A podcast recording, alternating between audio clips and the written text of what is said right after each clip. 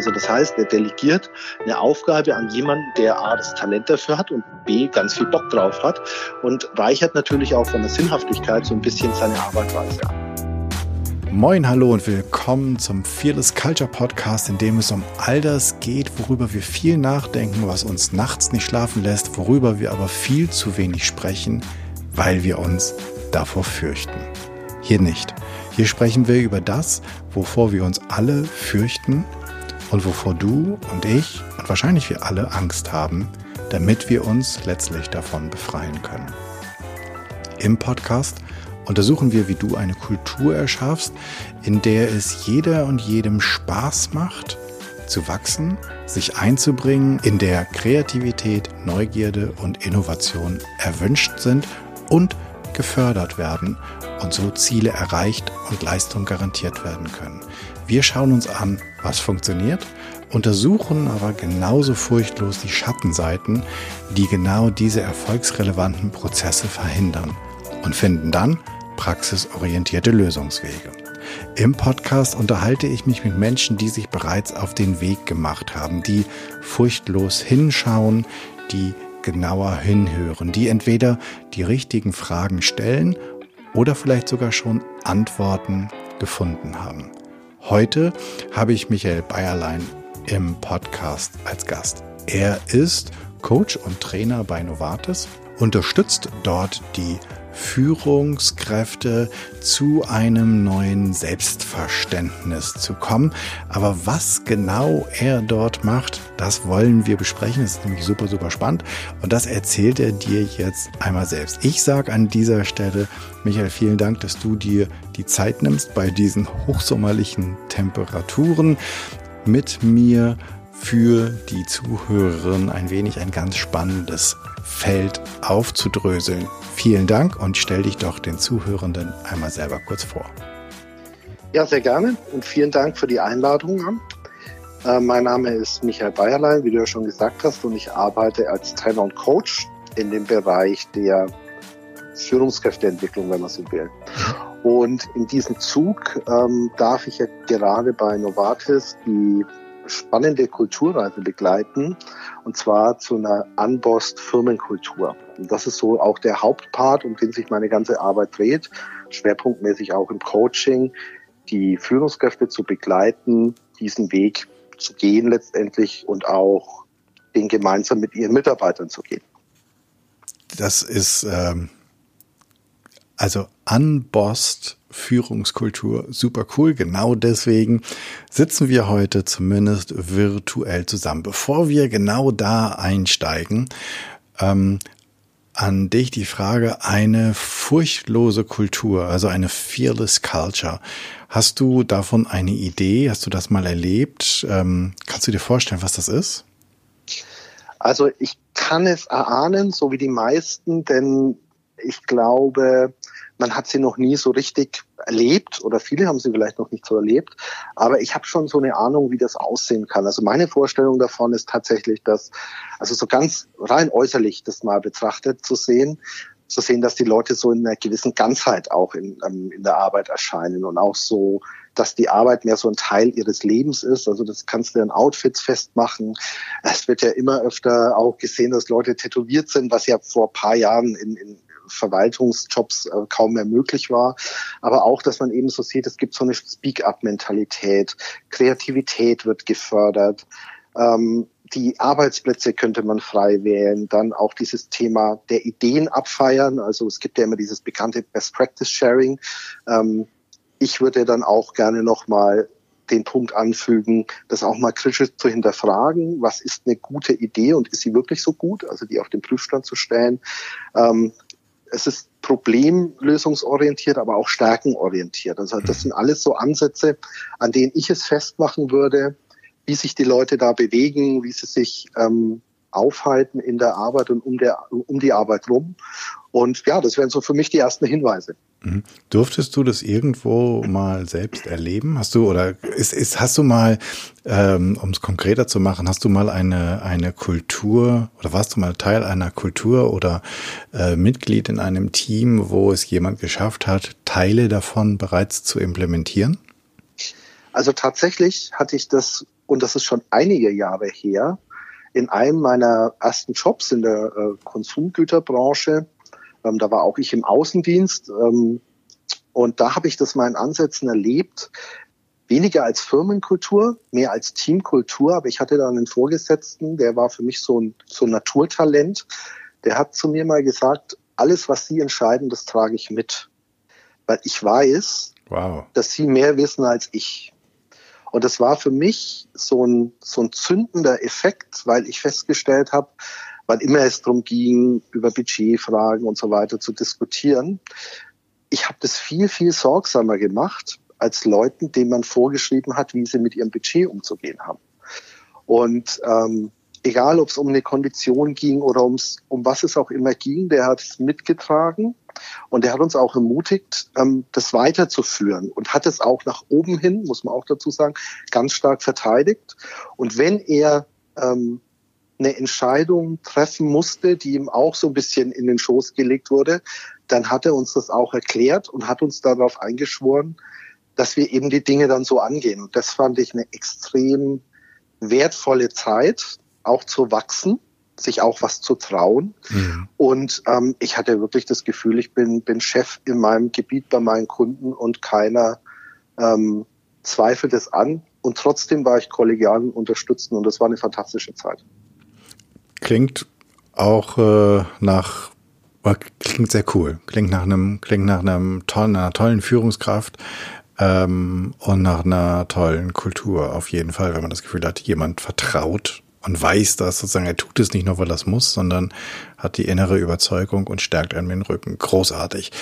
Jetzt macht ihr ja bei Novartis gerade ein, wie ich finde, tja, Experiment ist vielleicht zu vage, sondern ihr traut euch ja, ähm, ihr seid ja über den Experimentstatus wahrscheinlich schon hinaus.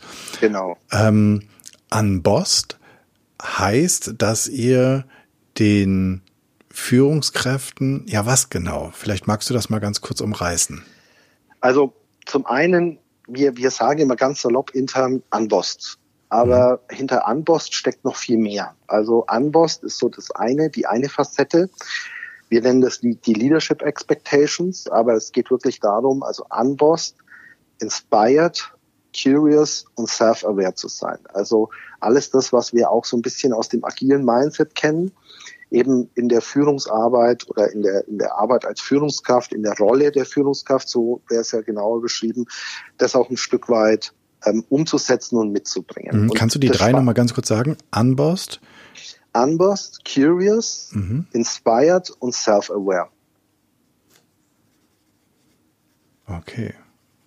Also auf Deutsch, ähm, kein, also wie, wie übersetzt du Unbossed? Puh, das ist relativ schwer. Also ich würde es fast so als, ja, so ein Stück weit selbstorganisiertes Team mhm. ähm, ähm, also interpretieren wollen, also auch mit, mit verschiedenen Rollen. Mhm. Ja, Auch so Verantwortung ähm, teilend, oder? Genau, genau. Also absolut. Verantwortung teilen, mhm. ähm, Verantwortung abgeben, delegieren. Mhm. Ja. Also delegieren an die Stelle, wo vielleicht auch die Information sitzt oder das größere Know-how. Ähm, Leute auch ähm, dahin gehen, ähm, eher zu unterstützen, als anzuleiten oder anzuweisen, also je nachdem, was die Situation auch gerade braucht. Aber es geht wirklich darum, ähm, ja, mehr in Rollen zu denken. Also anders äh, kurz könnte ich es gar nicht kürzer sagen, in mhm. Rollen zu denken und was kann jeder per Rolle und ähm, auch äh, ja per Können vielleicht am besten in dem Team und so eben das, das Beste auch rauszuholen. Mhm. Dann haben wir Curious, was neugierig ist. Inspired ist in, inspiriert, aber wahrscheinlich auch inspirierend, ja, oder? Ganz genau, ganz genau. Also auch dieses Curious, Inspired, es soll natürlich auch in die Richtung gehen, neue Wege zu, zu erfahren. Und ich hatte vorhin so ein bisschen über dieses, ähm, über dieses Finden von neuen Ideen, Kreativität gesprochen. Mhm. Ähm, das gehört für mich dazu, weil das ist immer so ein beliebtes Thema, ist ja immer dieses Best Practice Sharing und dann mhm. machen es alle nach, ja. Mhm. Aber ich würde es eher so als Best Practice Finding ähm, mal bezeichnen wollen. Also unterstützen wir mal ein Experiment, unterstützen wir auch mal etwas Neues auszuprobieren und vielleicht auch was Neues zu finden, einfach einen neuen Weg zu gehen. Und mit dem Inspired ist es natürlich auch so eine Sache zu sagen, ähm, bin ich inspiriert, meine Arbeit zu tun? Und bei uns steht da eben die Gesundheit der Patienten, das Wohl der Patienten ganz vorne und ähm, eben auch täglich da rauszugehen, daran auch zu glauben, zu arbeiten, dass das auch wahr werden kann.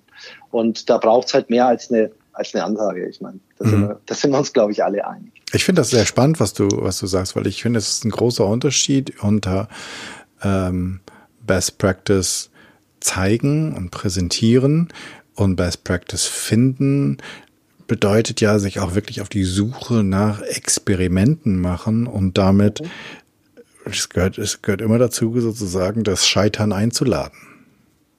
Genau, genau. Und das braucht natürlich auch eine entsprechende Fehlerkultur.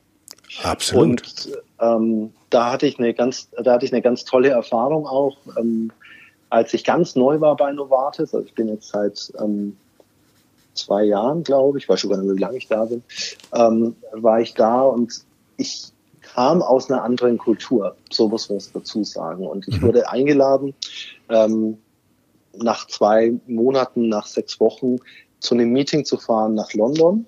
Ähm, da kommen wir mal zu dem ersten Angstthema, das ich habe. Ich habe nämlich Flugangst oder ich hatte Flugangst und ich habe mich nicht getraut, es zu sagen. Uh.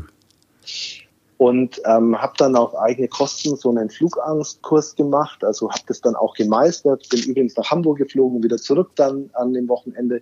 Und damit war für mich schon mal die erste Hürde genommen, ähm, so eine ja, so eine Angst, so eine Entwicklung auch zu machen. Und irgendwann ähm, wurde mir halt klar, was ich davor habe. Also es war für mich eine schlichtweg unlösbare Aufgabe.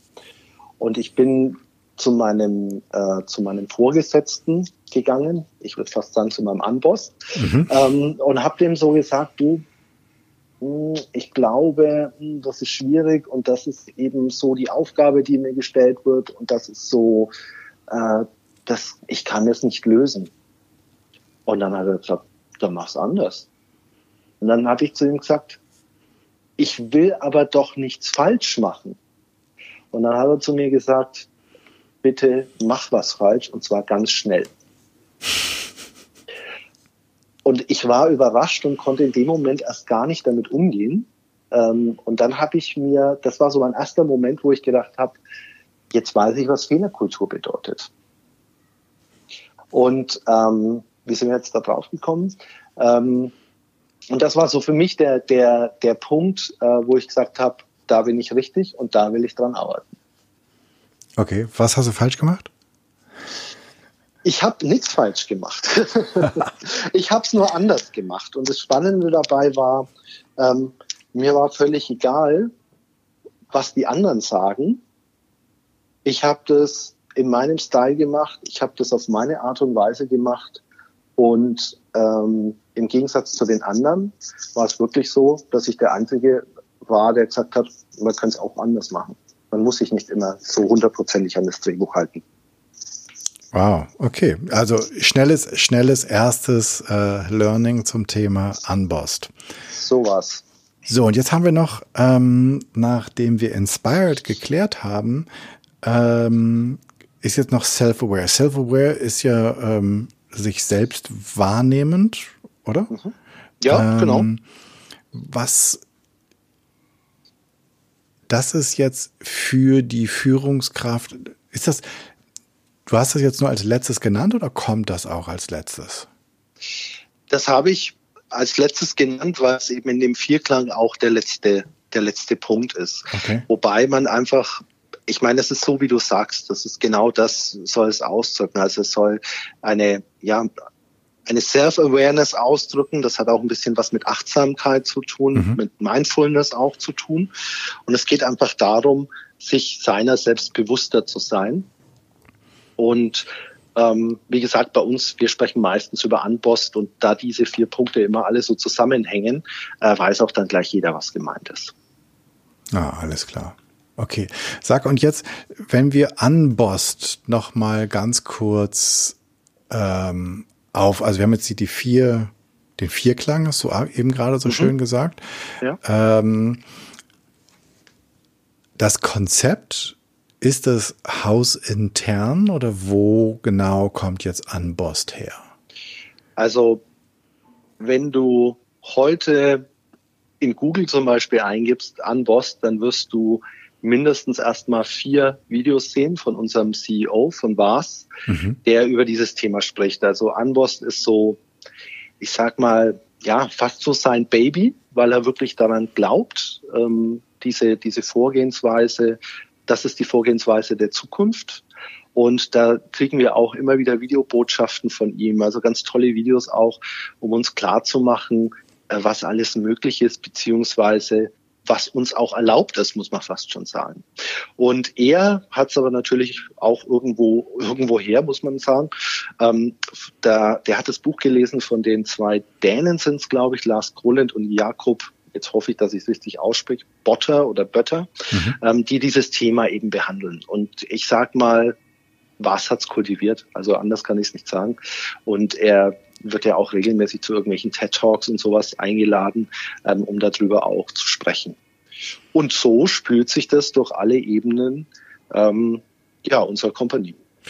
Jetzt steigen wir, also das, du bist, du bist ja jetzt da, also da bei Novartis in Deutschland, um den Führungskräften des Unternehmens dabei behilflich zu sein, ähm, diese neuen Bereiche einer Rolle zu lernen und vielleicht, und ich vermute mal auf jeden Fall ja, Teile der Rolle, die sie bis dahin hatte, loszulassen. Ähm, wie geht das? Also wie, wie macht man das? Ähm, Menschen in einem internationalen Konzern ähm, davon zu überzeugen, dass die Art und Weise, wie Führung gelebt wird und was alles damit zugehört, dass das ich vermutlich nicht zum ersten ersten irgendwann, sondern in über einen gewissen Transformationszeitraum sich verändern wird. Wie geht das? Ja, das ist eine spannende Frage, die ich mir jeden Morgen auch beim Aufstehen stelle. Ja, wie geht das? ähm, und die, die Frage stellt sich mein Klientel ja auch. Mhm. Ähm, ich glaube, man muss auch dazu sagen, dass diese, diese Position, die ich jetzt habe, die wir nennen die Intern Consultant Leadership in, in Sales, ähm, wir sind erstmal für, das, für den Großteil der Führungskräfte Ansprechpartner, ähm, zwar für den Sales-Außendienst. Das ist mal so der erste Punkt, weil die unglaublich große Teams haben äh, oder eine unheimlich hohe Mannstärke haben und da ist natürlich ein ganz großer Hebel. Dann Luxus ist es deswegen, weil wir uns ähm, nicht um die Management-Ebene ganz oben kümmern, also nicht um den hochflorigen Bereich, wie man so schön sagt, mhm. obwohl wir auch mit den Leuten zu tun haben. Nee, wir sind für die sogenannten First-Line-Manager zuständig. Und da hat jeder auch eine, ich sag mal, wir haben so ungefähr 80, vielleicht auch ein paar mehr.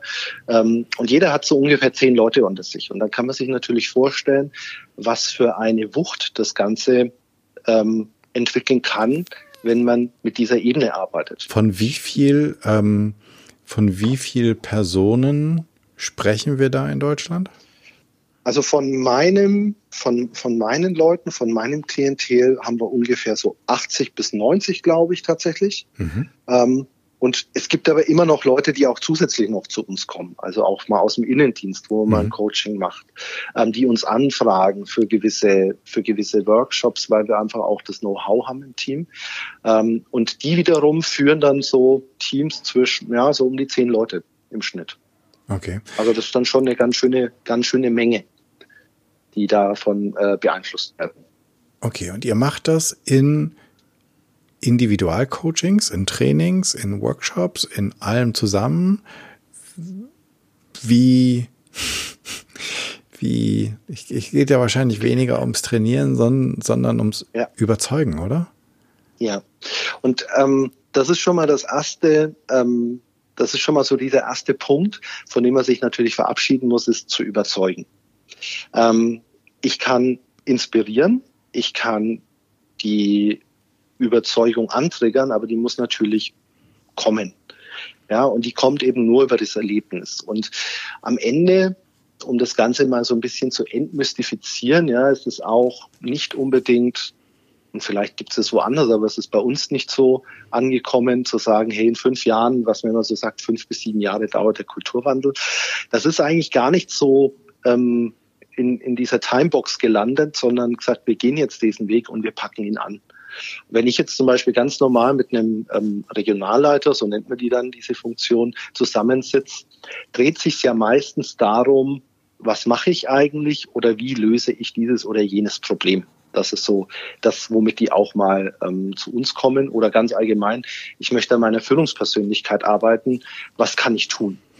Okay, also Und, ihr, wenn ich da kurz einhaken darf, also es geht gar nicht so darum, dass ihr unbedingt ein ganz festes Programm habt, was ihr äh, martialisch gesagt versucht in die Köpfe zu drücken, sondern ihr versucht mit einem neuen Blickwinkel Führungskräfte bei ihren täglichen Aufgaben zu unterstützen?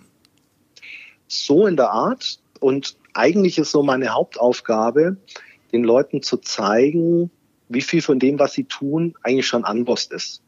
Beziehungsweise mit ihnen die Versuche, Anbost zu sein, ähm, zu reflektieren und mit welchem Ergebnis. Und ich, ich gerade für die, für diese Ebene ist es halt unglaublich ähm, anspruchsvoll, weil sie ja teilweise schon auch sehr oft Manager sind. Und dann eben auch diese, dieses Thema Führung vom Management ein Stück weit abzutrennen und zu sagen, wenn ich das erreichen möchte bei meinen Leuten, was muss ich heute anders machen, damit es morgen eben anders wird. Und das ist so eine ganz sachte ja, Coaching-Arbeit und wir haben uns da selber so ein bisschen ähm, ein Programm zurechtgelegt, wo wir auch sagen, wir unterscheiden zwischen verschiedenen Arten von Coachings. Das Ganze hat nicht immer dieses Unbossed-Label, mhm. aber es hat alle immer diese Elemente, weil was wir nicht wollen ist, dass wir jetzt mit großen wehenden Fahnen voranschreiten, wir machen Anpost und dann ist keine Substanz dahinter, sondern eher, wir wollen die Substanz liefern und dann zeigen, dass es Anpost ist. Ähm, und das geht von, das geht drum, wie delegiere ich eine Entscheidung mal zurück in mein, in mein Team, ja, wie, wie, wie greife ich da alles ab, was da auch an Know-how steckt, bis hin zu, wie ähm, nutze ich die Energie oder auch die Talente in meinem Team, um was Neues zu bringen, um was Neues hervorzubringen, um was Neues zu entwickeln, damit es auch, also damit Führung auch nicht nur dem Führenden, sondern auch dem Geführten Spaß macht. Mhm. Also das sind so diese Dinge und das, da sind wir gerade in einem, in einem Prozess, wo ich dir auch gar nicht sagen könnte, wo stehen wir gerade. Ähm, und das ist so der Part, den wir begleiten und ganz stark, ähm, wir haben auch ganz starke Kommunikation im Unternehmen. Also das geht von dem neuen deutschen CEO runter bis in alle Reihen, die ganz regelmäßig mit uns kommunizieren, die, die Dinge, ja, ich möchte jetzt nicht sagen einfordern, aber auch sagen, hey, das ist erlaubt, wir wollen das sehen, das ist absolut okay, traut euch, das ist auch ganz wichtig. Ähm, das ist genau der richtige Weg, damit wir uns alle entfalten können. Jetzt hast du gerade gesagt, ähm, also zwei Sachen haben mich gerade, äh, mehrere Sachen, aber zwei Sachen, die ich jetzt gerade ansprechen will. Das eine ist, ähm, es gibt gar nicht so eine Timebox, es gibt gar nicht so, wir wollen in fünf, sieben Jahren damit durch sein. Ähm, und hast gesagt, naja, wenn man so genau fragt, wo stehen wir jetzt, wissen wir auch nicht so genau. Seid ihr so frei in diesem Prozess, dass es da kein Benchmarking, keine Überprüfung, keine Evaluation gibt, weil ihr sagt, das ist sozusagen Operation am lebenden Herzen? Also vielleicht existiert diese Timeline. Ähm, ich habe sie in den letzten zweieinhalb Jahren oder zwei Jahren nicht gehört. Also natürlich gibt es das bestimmt. Natürlich möchte man irgendwann fertig sein. Gleichzeitig weiß man aber auch, dass man ja nie fertig sein wird. Mhm. Hat der Prozess insgesamt Prozessschritte, so dass man sagen kann, okay, wir sind uns, wir sind, kommen jetzt sozusagen aus Level 1 in Level 2 oder irgendwie sowas? Ich, ich weiß nicht, wie klar das an der Stelle definiert ist. Tatsächlich jetzt bezogen auf meine Arbeit. Mhm. Ähm, natürlich möchten wir das immer greifen. Die Frage ist ja auch, wenn du es jetzt mal in der berühmten skalierenden Frage ähm, so sehen will, ja, was bedeutet, was bedeutet Level 10 und mhm.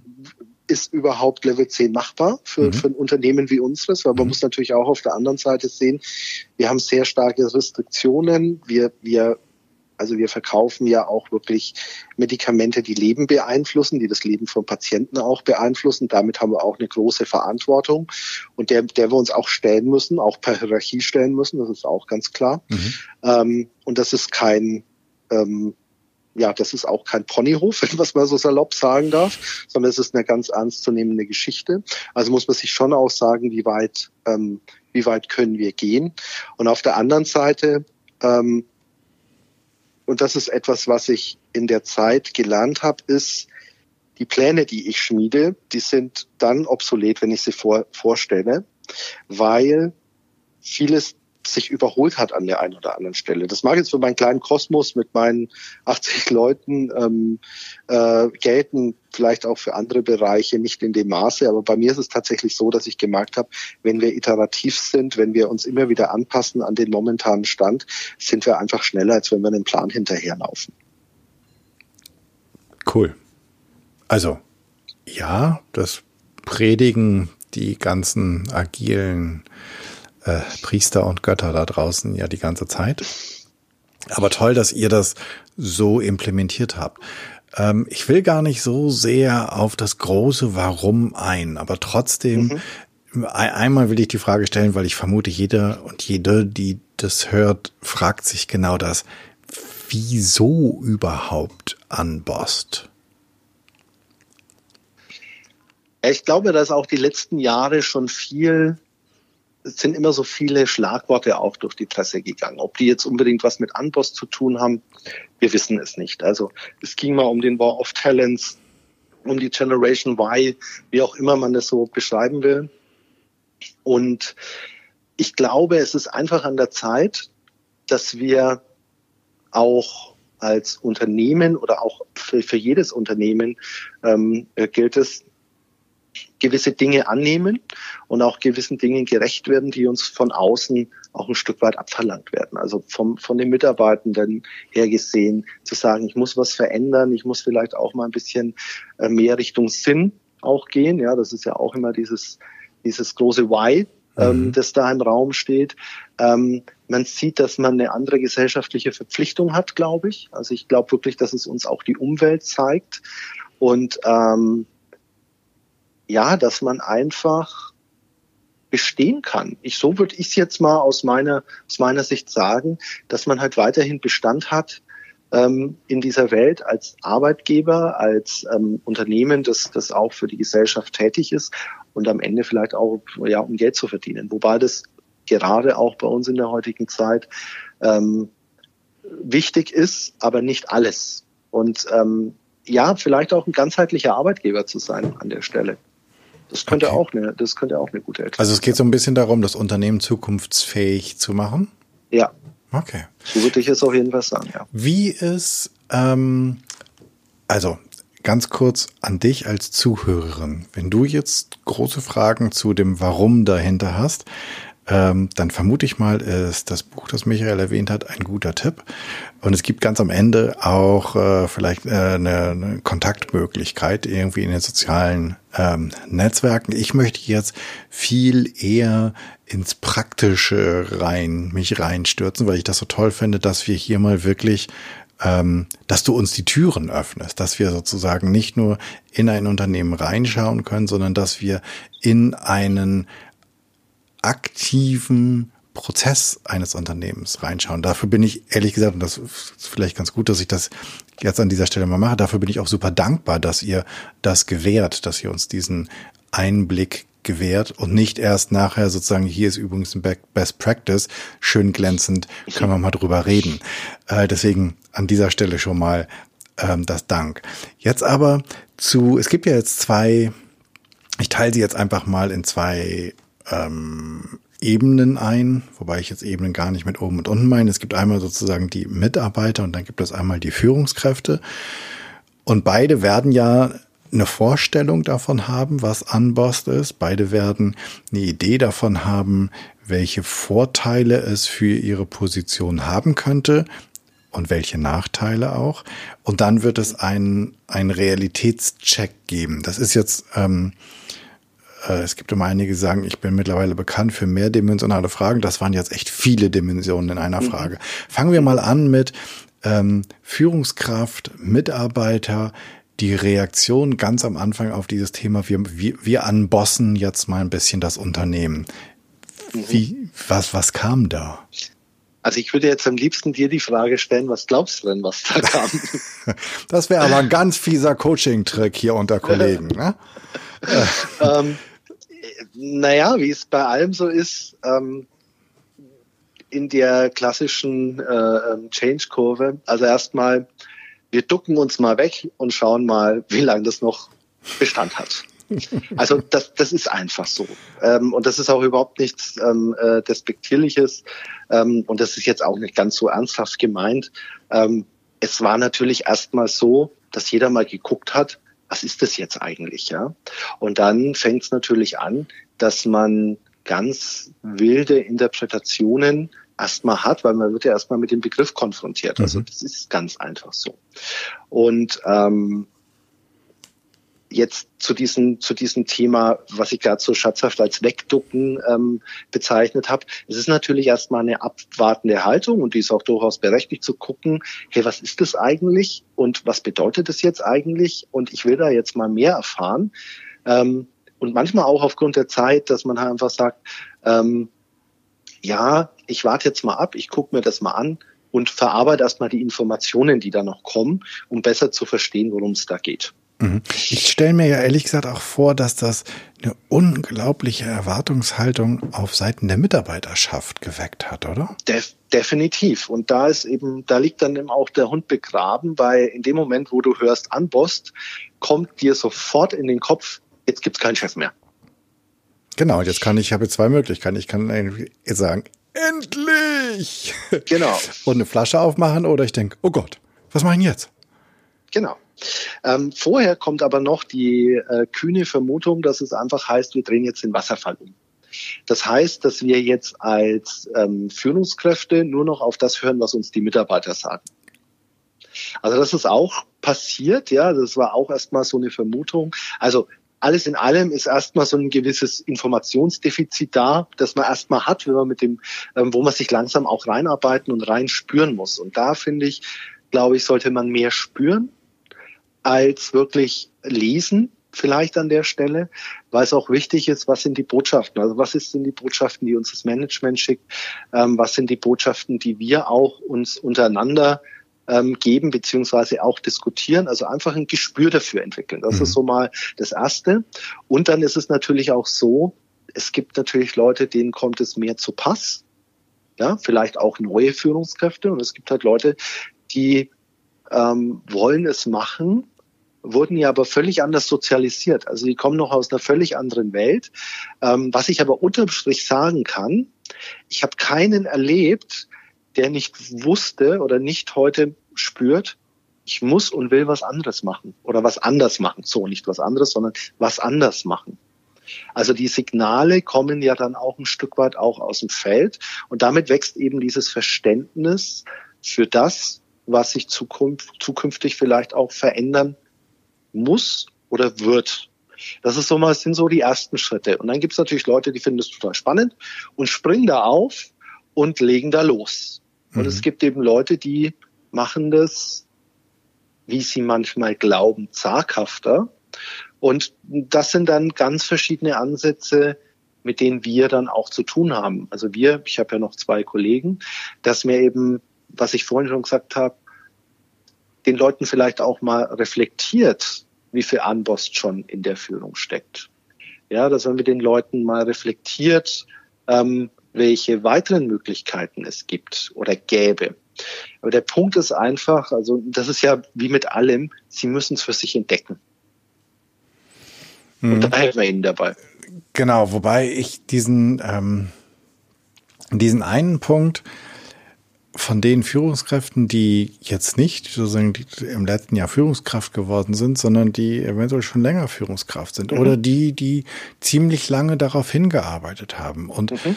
In den meisten Hierarchien ist es ja so, ich werde Führungskraft, weil ich in meinem Job irgendwie riesig gut bin. Damit sind mhm. bestimmte äh, Statusgeschichten verbunden. So, und ich stelle mir jetzt vor, ich habe jetzt da meine Karriere hingelegt, ich habe geackert und irgendwann, zick, kriege ich da irgendwie äh, noch so einen Streifen auf die Schulter und dann heißt es drei mhm. Tage später, du, das mit den Streifen, den kannst du behalten, aber übrigens, wir ändern das um und das mit dem Status, das lassen wir mal. Weil die Verantwortung geht wieder zurück, du machst jetzt nicht wieder ein, du machst jetzt nicht mehr ein auf ich Chef und sage, mach Ansage, sondern du machst jetzt ein ich Chef und frag dich, was du brauchst, damit du ins Potenzial deiner Leistung kommst. Das ist ja, ich habe das jetzt so ein bisschen witzig dargestellt. Mhm. Wenn ich mich in die Schuhe desjenigen stelle, dann fühlt sich das ziemlich doof an. Mhm. Was habt ihr mit denen gemacht? Also ich weiß gar nicht, ob es so viele davon gab, die dem ersten, dem ersten Beispiel in Reimform entsprochen haben. Also ich, ich glaube, jeder von denen, mit denen, also die ich so kenne, und ich kenne jetzt dann doch einige persönlich, ähm, die, die haben die haben schon Elemente von der, von dieser neuen Kultur.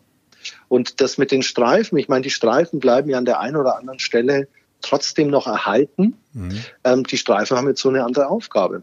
Und ähm, ja, die, die tun es, die tun vielleicht auch das Gleiche wie vorher. Sie machen es nur vielleicht ein Stück weit anders. Und das Spannende dabei ist, ähm, die entdecken den Spaß dabei.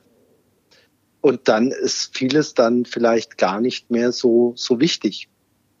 Und es gibt ja nach wie vor Dinge, die, die können nur, die können nur über diese Position auch ähm, gespielt werden, weil das hat auch was mit Verantwortung zu tun oder da muss dann das Finale Go auch ähm, von der Position abhängig sein. Also es hat sich inhaltlich etwas geändert. Ähm, und es, am Ende ist es wirklich, wie fülle ich selber diese Aufgabe mit Leben? Und auch der letzte, also es gibt Leute, die gehen sehr unterschiedlich damit um. Was sie aber alle tun, ist, sie kümmern sich ja wirklich um ihre Leute, dass sie arbeitsfähig sind und dass sie die Aufgabe erfüllen können.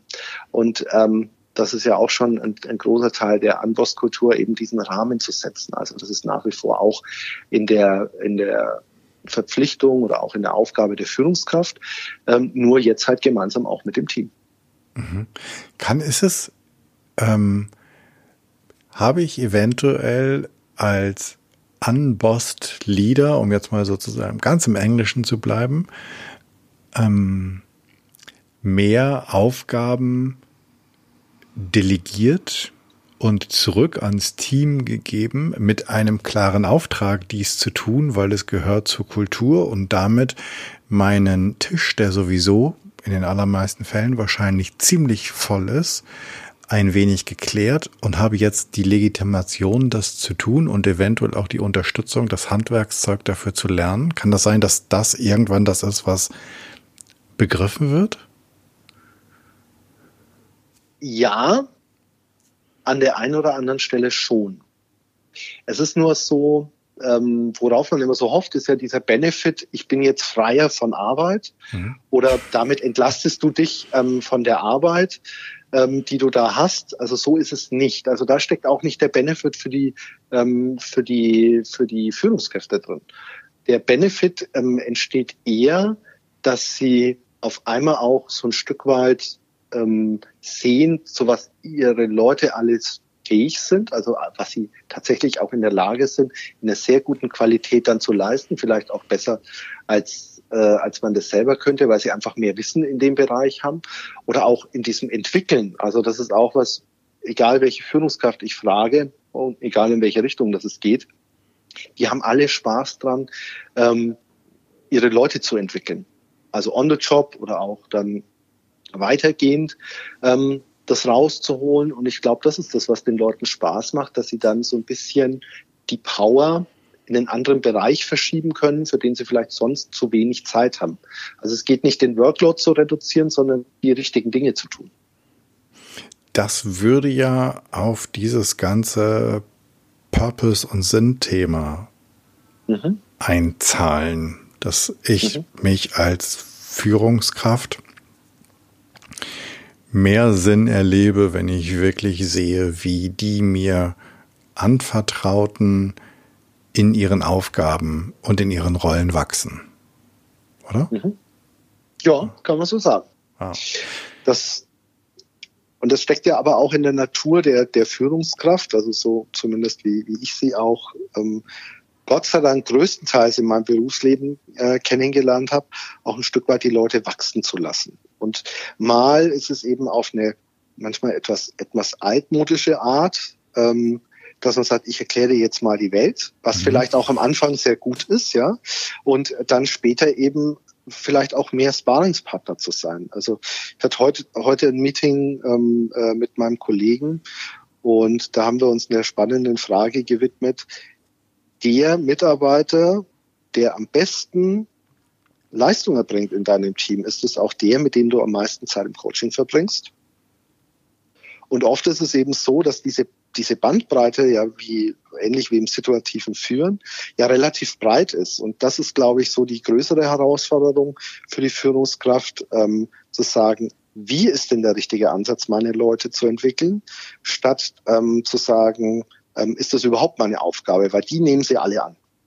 Und da würden sie gerne immer mehr Zeit ähm, investieren. Also das ist so der, der Tenor, den uns alle rüber spielen ist, wenn wir mit denen im Coaching sind oder auch, also wir haben so regelmäßige eins zu eins Gespräche, wo es wirklich um die persönliche Entwicklung auch der Führungskraft geht, mhm. ähm, wo sie sagen, ich hätte gern mehr Zeit, mich um meine Leute zu kümmern. Okay, jetzt, ähm, ich überlege gerade, wenn du diese vier Felder hast, ne, mit ähm, mhm. Unbossed, Curious, Inspired und Self-Aware, Hast du dann auch vier Ebenen, auf denen du die Führungskräfte entwickelst? Und greift das oder greift das ineinander? Sehe, sehe ich das jetzt geradezu prozessual voneinander getrennt? Ich, ich glaube tatsächlich, dass, dass, dass du das zu prozessual siehst. Vielmehr muss man sich sagen, also das ist ja auch so unser Ansatz zu sagen, was tust du oder was könntest du tun? Und dann zu gucken, worauf zahlt es ein? Und ähm, du hast gerade gesagt, ähm, das ist zusammenhängend oder verzahnt miteinander. Ja, und so ist es auch. Deswegen reden wir auch immer nur von Anbost und wir wissen, dass wir alles vier meinen, weil Anbost geht auch schneller von den Lippen. Ähm, und ist auch so dieses Schlagwort ähm, bei uns. Also es wird auch immer geguckt, so was ist jetzt Anbost? Und ich glaube, das ist der richtige Ansatz. Mhm. Nicht zu gucken, wie gut mache ich es oder wie, wie könnte ich es, wie mache ich es gut? Also Sharing Best Practice, sondern wie mache ich es und wie viel davon ist schon in der neuen Kultur oder in dieser Kultur und wie könnten wir das Ganze noch weiterentwickeln? Und das ist eher so der Ansatz, den, den wir dabei fahren, ähm, zu sagen, ja, wie gut, wie gut bin ich schon in dem, was ich tue? Ähm, und ganz oft ist es eben so, dass die Leute mit Defiziten kommen. Und dann ist ja wieder dieses Stärken, Stärken, ne? das, mhm. das, das kennen wir ja alles. Aber dann eher auch wirklich mal losgelöst von diesem Schreckgespenst, ich muss jetzt Unbossed Leader sein, zu sagen, das ist Leadership, das ist meine Führung. Und dann eben, wenn wir wissen, da kommt was an, zu sagen, guck mal, und ähm, das ist tatsächlich Unbossed in dem Moment. Also die Leute einfach zu bestärken in dem, was sie schon gut machen. Ähm, das ist so dieser, dieser Punkt. Und erst später zu kommen mit, und guck mal, jetzt ist es Unbossed. Und so Unbossed bist du schon. Ähm, okay. War dann damit nimmt man dem, dem großen Dampfer, der da auf einen zukommt, vielleicht auch so ein bisschen die Angst. Mhm. Ähm, du machst das jetzt seit zwei Jahren, hast du gesagt? Gut was, zwei Jahren, ja. Ähm, was sind die oder was waren oder haben die sich verändert, die großen Herausforderungen? Also die großen Herausforderungen für mich, aber auch für, ich sag mal so, dieses, das, das Unternehmen ist eben ähm, erstmal eine gewisse Größe und auch damit an der einen oder anderen Stelle auch eine gewisse, ja, ich möchte jetzt nicht sagen Trägheit, aber diese Trägheit kommt halt einfach damit, dass man ganz viele Menschen informieren muss und, und, und mit involvieren muss und, und Botschaften kommen unterschiedlich an. Das ist mal so das eine. Ähm, das zweite ist natürlich, also das ist ja alles super, ne? Ich bin jetzt ein mega unbossed Leader und das ist alles ähm, total cool und ähm, aber meine Leute sind nicht happy, weil sie halt auch aus einer anderen Welt kommen und weil es manchmal halt auch bequemer ist, etwas gesagt zu bekommen. Ähm, an der einen oder anderen Stelle ist auch ein Stolperstein, ähm, die mitzunehmen. Also das kostet ja auch nochmal Energie. Und ich meine, ähm, ich glaube, da erzähle ich dir oder auch den Zuhörern nichts ähm, Neues, wenn man dann mal so richtig so frohen Mutes ist und marschiert so los und sagt, und heute ist mein Anpostag und dann werde ich mit der Realität konfrontiert. Das kann natürlich auch mal zu, ähm, ja, ich möchte mal sagen, gelinde gesagt Augenbrauen hochziehen kommen, dass eben die Welt nicht darauf gewartet hat unbedingt. Also das ist halt eine kontinuierliche Arbeit, die manchmal auch sehr viel Kraft kostet ähm, und die muss man schon auch mitbringen können. Mhm. Und der nächste Punkt ist einfach auch so diese Ressource zu haben, wie wir sie jetzt glücklicherweise haben, dass eine, eine untere Führungsebene, wenn man es mal so bezeichnen will, oder auch eine mittlere Führungsebene, wann immer sie wollen, auf einen persönlichen Coach zurückgreifen äh, zu können. Also die haben die Möglichkeit, die rufen einen von uns an, die und die bekommen ein ganz normales Coaching, wenn man es auch auf dem freien Markt kaufen kann. Also ich sag's jetzt mal so. Ähm, also das ist auch eine Ressourcengeschichte, wenn man den Leuten, damit man den Leuten auch wirklich so auf die Reise helfen kann. Und man darf halt nicht glauben, wie das immer so ist im Prozess, ich lege jetzt den Schalter um und dann, dann passiert was anderes. Also es braucht halt eine gewisse Kontinuität und wir, meine Kollegen und ich, wir haben wirklich sehr viele Kanäle und sehr viele Gelegenheiten auch geschaffen über die zwei Jahre jetzt, dass wir dieses Thema auch am Köcheln halten. Und da ist es dann auch eine Frage der Ressourcen. Wir haben sogar noch ein zusätzliches Culture-Team bei uns bei Novartis, wie man das auch in einer gewissen Präsenz hält und gleichzeitig dann eben diesen Übertrag in das Tun zu schaffen. Ja, also mal eine Methode anzuwenden, ähm, mal auch ein eine neue Erfahrung zu machen. Ähm, für eine Methode? Mhm.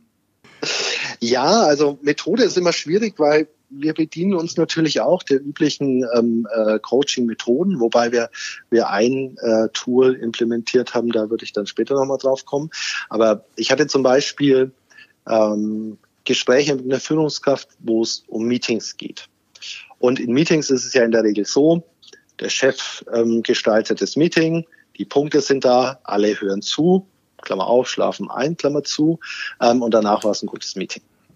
Und ähm, unsere Führungskräfte gehen halt auch schon von sich aus ähm, ganz klar her und sagen, Mensch, da gibt's jetzt jemanden, der ist ein medizinischer Fachmann zu Nebenwirkung ABC. Der schließt sich dann auch intern kurz und gibt einen Abriss in dem, in dem Meeting über diese über diese Nebenwirkung zum Beispiel. Also das heißt, er delegiert eine Aufgabe an jemanden, der A, das Talent dafür hat und B, ganz viel Bock drauf hat und reichert natürlich auch von der Sinnhaftigkeit so ein bisschen seine Arbeitsweise an. Arbeitsweise mhm. an. Dann gibt's Leute zum Beispiel bei uns, das sind, wir nennen die die äh, Pioniere, wenn es ums Verkaufen geht, die kriegen auch so eine gesonderte Ausbildung. Die wiederum machen zum Beispiel Trainings in ihren Teams zu verkäuferischen Tätigkeiten. Dann gibt es sogenannte Multiplikatoren im IT-Bereich, die sind die Fachleute und, und primären Ansprechpartner. Ich glaube, das gibt es auch in anderen Teams und machen da vielleicht so ein Update dazu.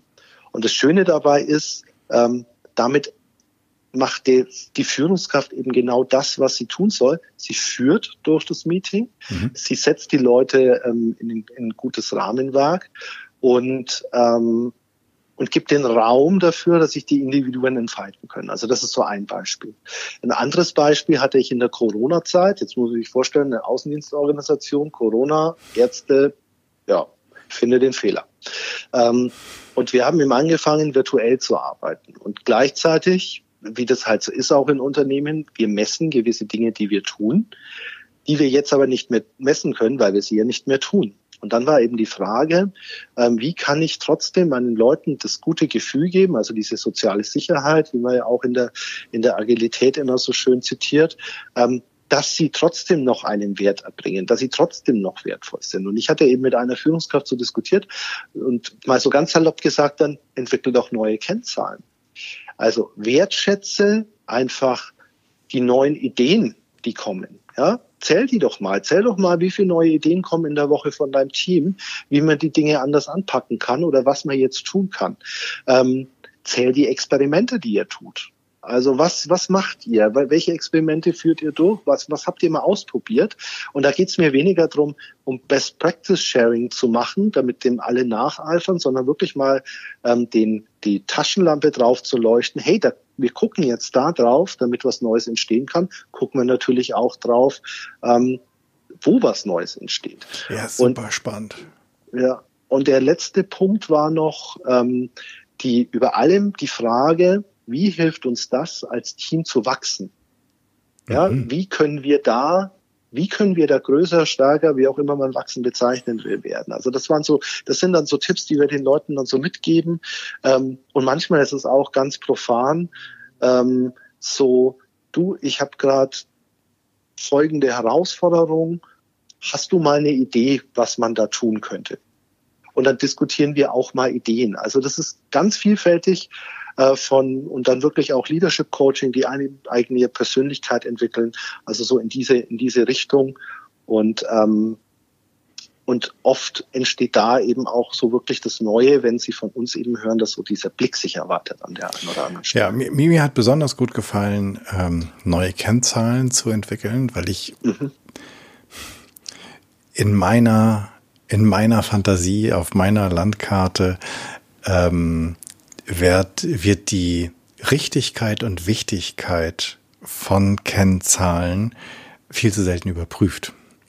Mhm. Also die werden irgendwo mal festgelegt und dann ist das irgendwie wie so ein sozusagen Kennzahlen wie so ein VW Käfer läuft und läuft und läuft und läuft und zu selten wird mal überprüft, messen wir eigentlich noch das Richtige. Und deswegen finde ich das sehr schön, mhm. einfach ne, dein, dein Impuls am Motto, mhm. guck doch mal, was du sonst noch messen kannst, wenn du das, was du sonst immer gemessen hast, nicht mehr messen kannst.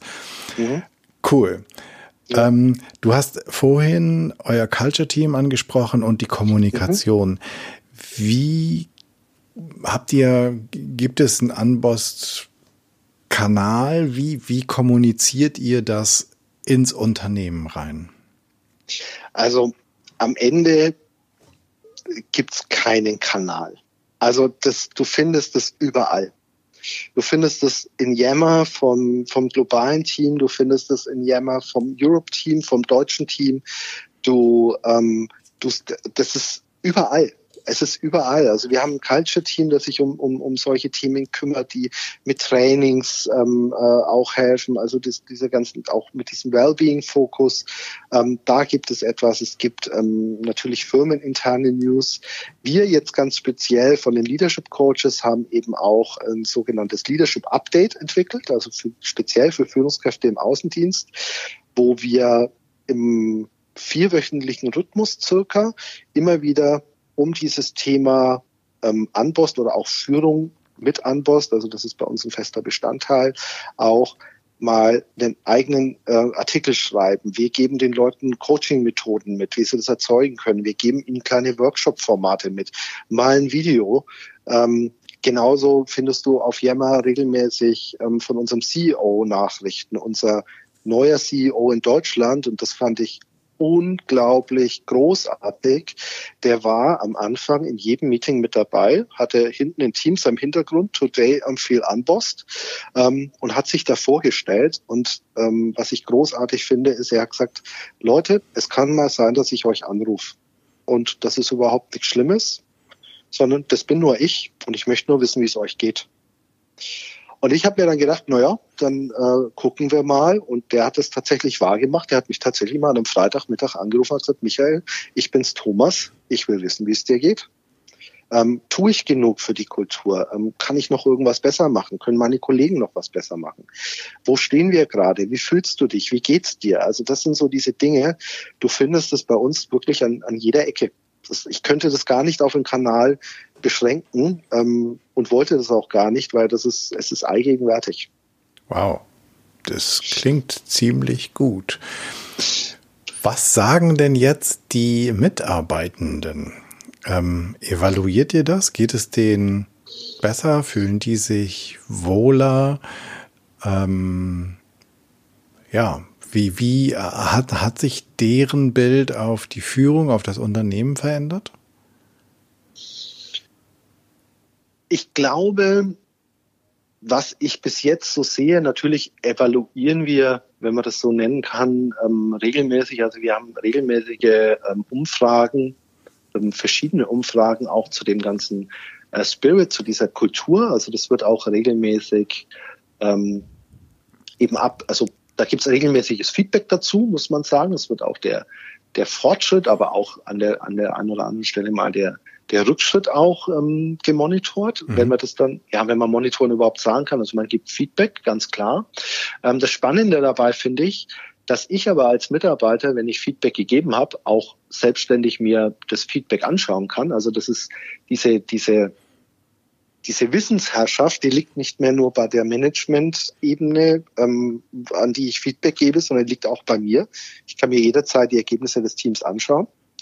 Und es wird natürlich auch viel diskutiert, ähm, dann über diese Ergebnisse. Also das ist schon immer wieder die Rückfrage, wenn es mal eine, eine Rückmeldung gibt, die jetzt vielleicht nicht so prickelnd sein kann oder die man vielleicht auch missverstehen kann wird schon auch gefragt, wie kommt denn das gerade an?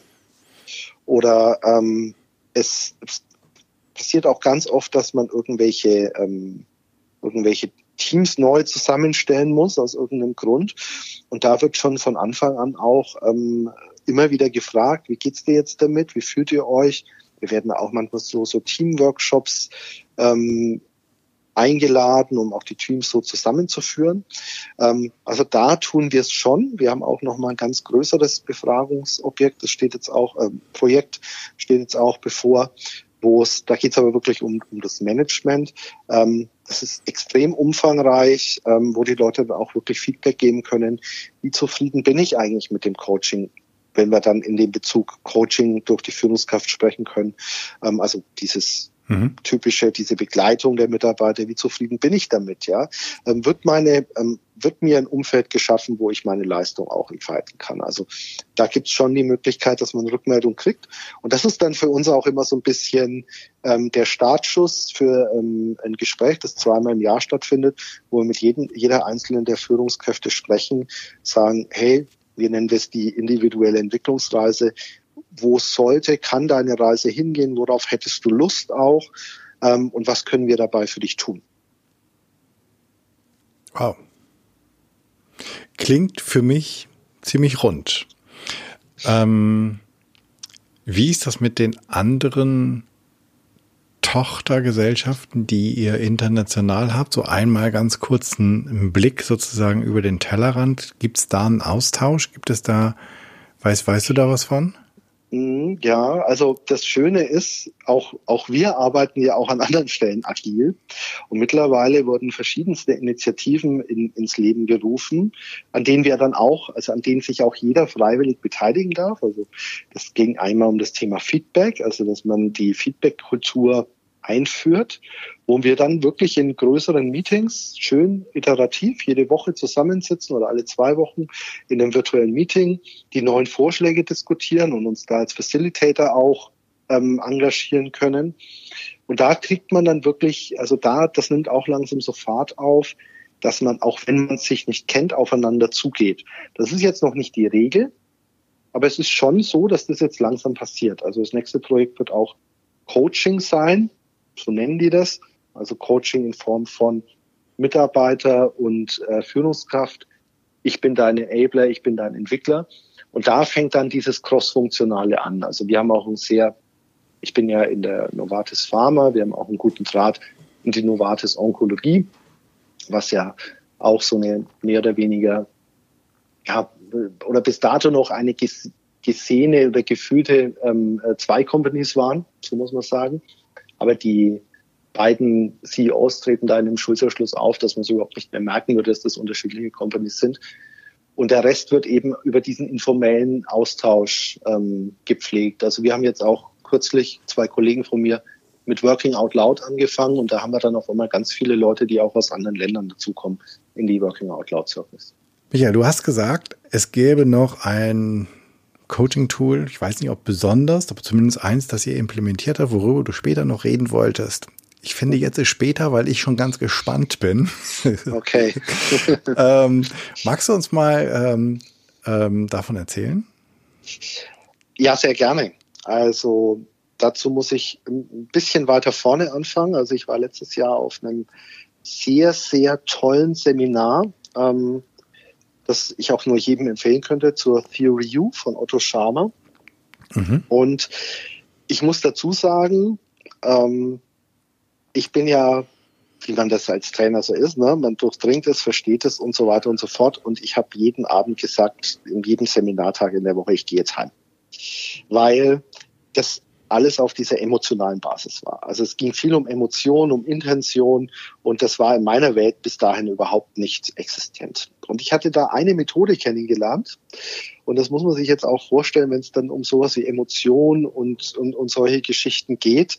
Ähm, das zu digitalisieren scheint ja erstmal unmöglich zu sein. Was wir angefangen haben, ist eben diese sogenannte kollegiale Beratung, die, glaube ich, auch jeder kennt, die mhm. auch jeder schon mal äh, durchgeführt hat, auf eine andere Art und Weise durchzuführen. Und sie folgt eigentlich dem gleichen Prinzip, wie, wie man das so kennt. Auch äh, Cavendish Lab ist ja, glaube ich, auch so eine Methode. Aber sie covert eben auch oder deckt eben auch ab Bilder, die in einem entstehen. Und ein ganz wesentlicher Bestandteil ist dieser Moment der Stille den man hat, wenn man das eben gehört hat, um in sich reinzuspüren und diesen aufkommenden Bildern auch zu lauschen und die dann eben zu verbalisieren, damit der ähm, Pfeilgeber dann auch eine, ein anderes Bild und eine andere Perspektive hat. Denn was wir erfahren haben, ist ja, dass in der kollegialen Beratung dann meistens das, was Otto Schama ja als Downloading bezeichnet, eben immer aus diesem Best Practice Sharing raus ähm, agiert wird, aber nie was Neues entstehen kann. Mhm. Und die Herausforderung war tatsächlich, das dann in einem digitalen Umfeld mit maximal sechs Leuten am Bildschirm zu machen. Und die wirklich beeindruckende Erkenntnis war, es geht. Kannst du das es geht näher, tatsächlich, näher beschreiben, wie das geht? Ja, es ist eben genau dieser Ablauf, den man so kennt, also in der kollegialen Beratung. Man, es gibt eben einen Fallgeber, der möchte, mhm. möchte ein bestimmtes Thema gelöst haben ganz oft dreht sich der da auch um, um etwas, was ähm, vielleicht mit, mit einer anderen Person stattfindet oder wo man selber mit dem Verhalten nicht ähm, zufrieden ist. Und wie das eben in der kollegialen Beratung ist, der Fallgeber erzählt, die ähm, Coaches, die außenrum sitzen, hören zu, dürfen Verständnisfragen stellen. Und ab dieser Phase findet dann auch ein Stück weit eine Phase der Ruhe statt, die man aushalten muss. Und da lauscht man so in sich rein und guckt auch mal, welche Bilder da entstehen. Also so als Beispiel, ähm, ich, bei mir entstehen dann wirklich so ganz kraftvolle Bilder. Ich bin dann aber selten in der Rolle des Coaches, sondern eher der, im Moderator, wo wo von Pflanzen, die vielleicht wachsen oder Menschen, die sich auf eine Reise begeben. Und diese Bilder gibt man dann wieder. Und die sollen eben bei dem, bei dem Zuhörer, bei dem Fallgeber eine gewisse ja, sie sollen ihm andocken, sie sollen ein Gefühl auslösen, sie sollen für ihn etwas, was nicht im Kopf stattfindet, wecken und, und, und auch auslösen. Und danach wird eben über Möglichkeiten diskutiert. Und das Schöne ist, was man dabei so sieht, ist, ab einem gewissen Punkt sind, bespricht, bespricht man nicht mehr so in der Reihe, sondern da entsteht eben so ein generativer Dialog, das ist so nach ein paar Minuten. Und man sieht so richtig als Moderator, wie jetzt auf einmal neue Ideen entstehen, auf Basis dessen, was man eben gehört und auch ein Stück weit gespürt hat. Das klingt jetzt fast ein bisschen esoterisch, ist es aber gar nicht, ja, weil wir haben bei uns alle Kopfarbeiter. Aber das ist so eine Methode, von der ich nie geglaubt hätte, dass sie im virtuellen Raum funktioniert und sie funktioniert sehr gut. Also wir werden das auf jeden Fall auch beibehalten, live wie im virtuellen Raum. Und das macht ihr mit den Führungskräften ja. in Workshops oder die Führungskräfte mit ihren Teams? Nee, das machen äh, wir machen das mit den Führungskräften. Es ist aber auch schon vorgekommen, dass eben eine Führungskraft hat gesagt hat, das finde ich so toll. Ich glaube, wenn wir das mal eine Ebene runterbrechen, ähm, gib mir mal die Beschreibung dafür. Und er war auch schon dabei, also er wusste auch, wie es geht, hat er auch schon gute Erfahrungen gesammelt damit, dass er das auch mal mit dem Team moderiert hat. Gibt es dazu, wir kommen ja sozusagen noch zu den Tipps gleich, aber gibt ja. es dazu ähm, was zum Lesen, einen Blogbeitrag oder ja. ein Video oder sowas, dass du, das wir also, zur Verfügung stellen können in den Show Notes? Ja, ich glaube, es müsste sogar beschrieben sein in Essentials der Theory U von Otto Schama, was übrigens auch einer meiner Buchtipps ist. Okay. Ja. Ähm, bevor wir zu den Buchtipps kommen, ähm, mhm. wenn du dir selbst vor rund zwei Jahren einen Tipp mhm. geben könntest, mit dem Wissen, das du jetzt hast, triffst du den Michael von damals. Ähm, vielleicht auch ein Tipp, den du jetzt an all die Führungskräfte gibst, wenn sie zu dir kommen zum ersten Mal. Welch, welch, welcher Tipp wäre das? Also Wunder, oh Wunder, passt wunderbar zu dem Titel von dem Podcast, fürchte dich nicht. Denn es ist tatsächlich so, manches fühlt sich einfach viel größer und viel anstrengender an, als es am Ende ist. Ähm, und da ist erstmal so, das ist, kann lähmend sein. Und damit gleich der zweite Tipp, ähm, fang an, fang an, start small. Ich muss mir das auch immer wieder sagen, weil sich bei mir auf einmal auch so ein riesen Uhrwerk auftut, aber start small und mach einfach, lerne draus. Ähm, und das, was damit noch ein bisschen äh, einhergeht, das ist so, bleib dran. Also bleib dran heißt nicht, zieh dein Ding durch, sondern sei ruhig iterativ und pass es an, aber verlier dieses Bild, dieses, diese, wo es dich hinzieht, verlier das nicht aus den Augen, dann wirst du auch immer die richtige Idee haben und dann wirst du auch immer ähm, die richtige Erkenntnis finden und du musst eben dran glauben und jeder kleine Schritt führt dich dahin. Sehr schön. Wenn ich jetzt zuhöre und ich denke so, wow, mit dem Michael muss ich irgendwie in Kontakt bleiben. Wie mache ich das? Mhm. Wo finde ich dich? Gibt's irgendwie, bist du irgendwie unterwegs in den sozialen Netzen? Ja, also du findest mich auf äh, LinkedIn natürlich, ähm, unter meinem Namen logischerweise, auch auf Xing. Ähm, da kann man mich finden. Und da kann man mich auch anschreiben. Sehr gut, dann wollen wir das mal beides in die Shownotes tun. Und dann gibt es ja immer mhm. diese drei Fragen zum Abschluss. Die erste ist, da mhm. hast du schon angefangen. Welches Buch meinst du oder welches Buch, welchen Podcast, welches, welchen Film müssen wir gucken? Was müssen wir lesen? Was müssen wir hören? Also, ich hatte es gerade schon gesagt, ähm, die Essentials der Theory U fand ich ein tolles Buch, nachdem ich auch das Seminar besucht habe. Ähm, weil es so vieles vereint von dem, was wir auch die letzten Jahre schon gehört haben und setzt es einfach neu auf. Natürlich der Klassiker Reinventing Organizations, der steht bei mir auch im Regal ganz vorne. Mhm. Und ein schönes Buch, weil ich den, den als Speaker auch so gern mag, ist von Christoph Burkhardt, das Buch Sei kein Roboter. Ähm, nennt sich so ein bisschen ketzerisch sieben Überlebensstrategien im Zeitalter der künstlichen Intelligenz. Das soll uns aber eigentlich nur darauf ein bisschen hinweisen, dass wir uns mal davon ab, verabschieden sollten, gewisse Dinge, die wir immer wieder tun, zu tun, sondern einfach mehr Mensch zu sein und auch mehr Mensch als Führungskraft. Und das hat mich äh, unglaublich inspiriert und ähm, ich finde, es ist einfach ein schönes, schönes Buch, das man gut lesen kann ähm, und das einem so Spaß macht, da wieder Mensch zu sein. Fantastisch. Findet ihr in den Show Notes mit äh, Link zu dieser riesengroßen Buchkrake.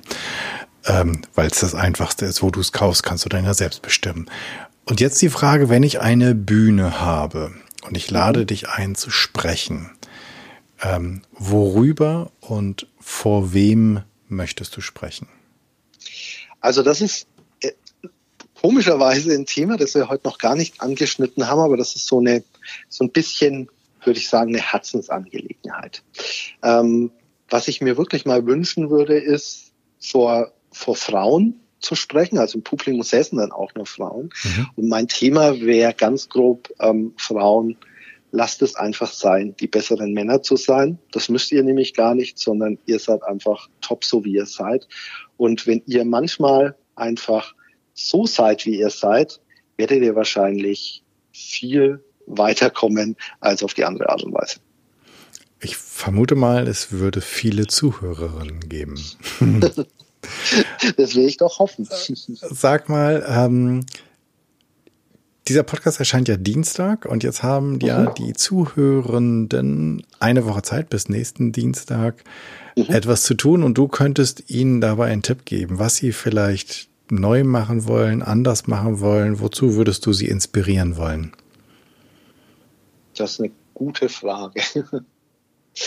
Ich würde Sie mal dazu inspirieren wollen, wenn Sie jetzt selber Führungskraft wären, ähm, sich mal Gedanken zu machen, welche Aufgabe, die Sie normalerweise jeden Tag tun, bei einem Mitarbeitenden gut aufgehoben wäre und ja, der vielleicht auch Spaß hätte, das, das, ähm, das mal zu machen und diese Aufgabe dann tatsächlich auch zu delegieren. Ich glaube, das ist ein guter erster Schritt sein könnte zum Thema Unbossed und damit ähm, finde ich haben wir einen eine wunderbare einen wunderbaren Kreis gedreht. Nicht, dass wir uns im Kreis gedreht hätten, aber ich finde, wir haben ähm, sind wieder am Anfang angekommen. Und ich danke dir für die Zeit, die du genommen hast. Und nochmals vielen, vielen Dank für die ganzen Insights, die du uns mit uns geteilt hast.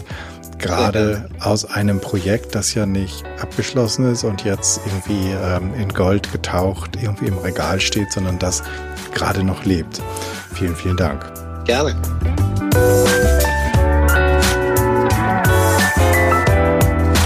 Das war's. Dank dir fürs Zuhören. Ich hoffe, es hat dir gefallen, es hat dich neugierig gemacht und dich vielleicht inspiriert, einmal über deine Führungskultur nachzudenken, darüber nachzudenken, wie du furchtloser werden kannst und eine Fearless Culture erschaffst. Ich freue mich über dein Feedback und Ideen, was ich noch machen könnte, was ich besser machen könnte. Für mich ist dieser Podcast ein Herzensthema und dein Feedback bedeutet mir sehr viel.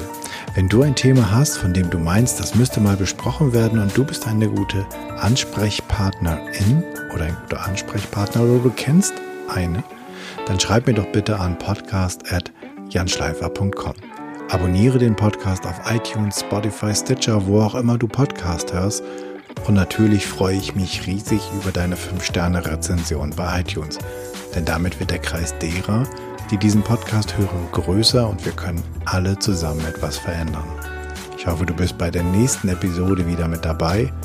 Bis dahin, sei furchtlos, dein Jan.